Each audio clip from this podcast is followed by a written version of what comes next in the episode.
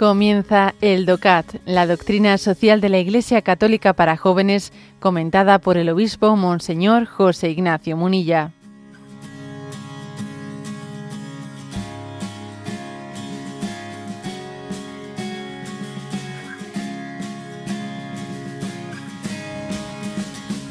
Punto 118 del DOCAT.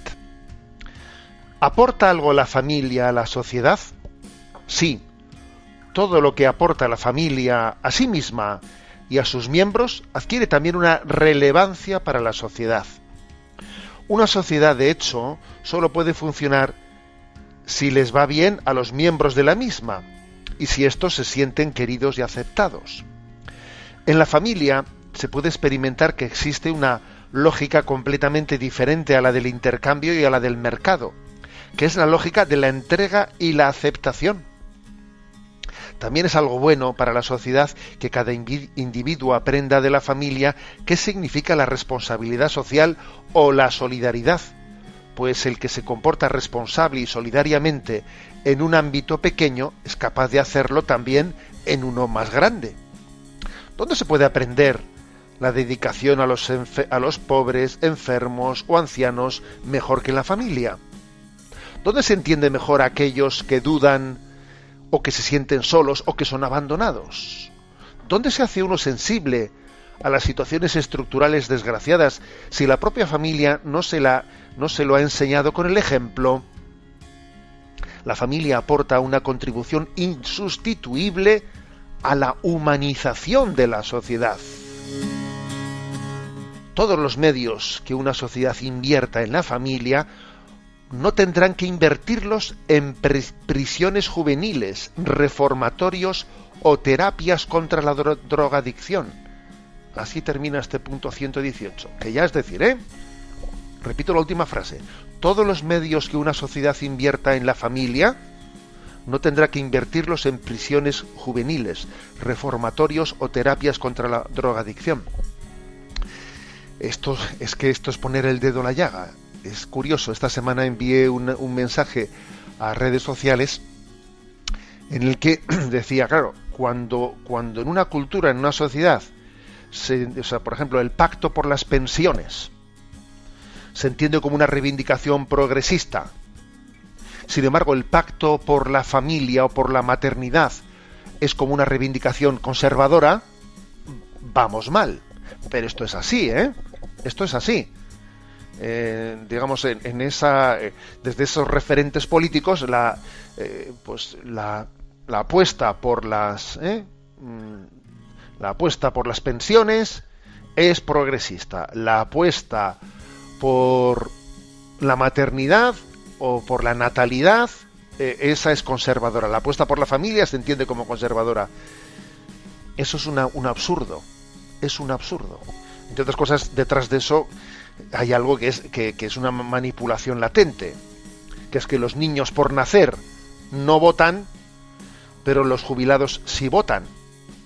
Con lo cual la sensibilidad por las pensiones y la sensibilidad por la maternidad tiene que ser una sola cosa, una sola cosa, no dos cosas confrontadas. ¿eh? Entonces, eh, eh, esta expresión de que, de que cuanto, cuanto más invierta un Estado en la familia, en la familia, en el fondo, está invirtiendo más en políticas sociales.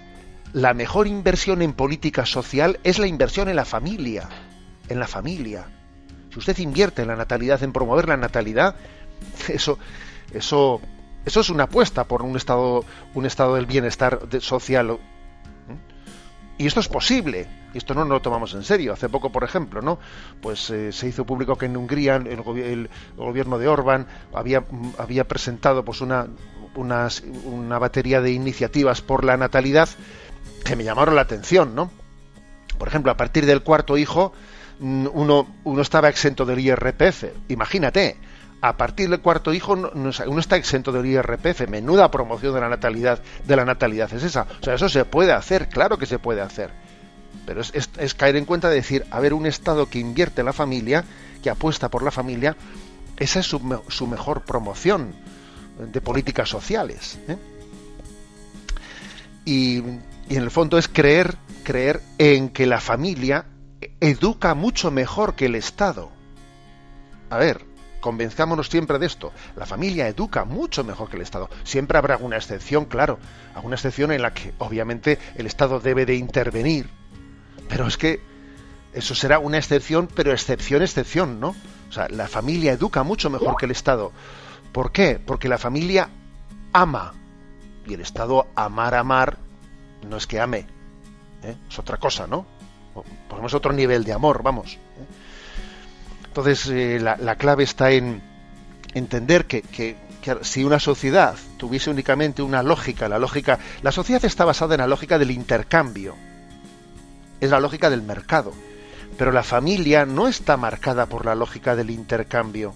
De hecho, una familia, una familia se destruye cuando en ella entra esa lógica que a veces ocurre, ¿eh? cuando de repente fallece un padre y una madre y hay que repartir una herencia, y entonces como entre ahí la lógica del mercado del intercambio, adiós, adiós familia, explotó.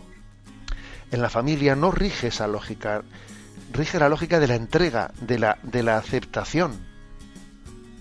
Eso, eso es otro nivel de cosas, ¿no? Y desde ahí uno se prepara para la vida, para la vida en sociedad, ¿no? En, definitiva, que esta invitación, ¿eh? esta invitación es, la de decir, es que las, una, una sociedad para ser sana requiere que su célula básica sea la de la familia, la de las relaciones de gratuidad en la familia. No puede haber un organismo sano con células enfermas. Y esas células son la familia. Si la familia no está sana, el organismo no puede estar sano. Aquí se nos ofrece una, una frase de un pedagogo, de un pedagogo suizo eh, del siglo XVIII, a caballo entre el siglo XVIII y XIX, ¿no? Un tal eh, Joan Heinrich eh, Pestazoli, que no, la verdad es que no lo conocía yo para nada, y dice, una madre es la única persona del mundo que ya te quiere antes de conocerte. Yo le haría a, a este Joan Heinrich Pestazoli le haría una matización. Y todavía Dios supera a esa madre, porque esa madre quiere a su hijo estando en su seno cuando todavía no, no, sabe si eh, cómo será, pero le ama ya, le ama ya. Ese amor es un amor participado del amor de, del amor de Dios, que el amor de Dios sí que te quiere antes de que existas porque el Dios omnipotente, el Dios omnisciente, te conocía en cierto sentido desde toda la eternidad, porque aunque tú hayas comenzado a existir en el tiempo, eh, Dios tiene una, un amor eterno hacia cada uno de nosotros.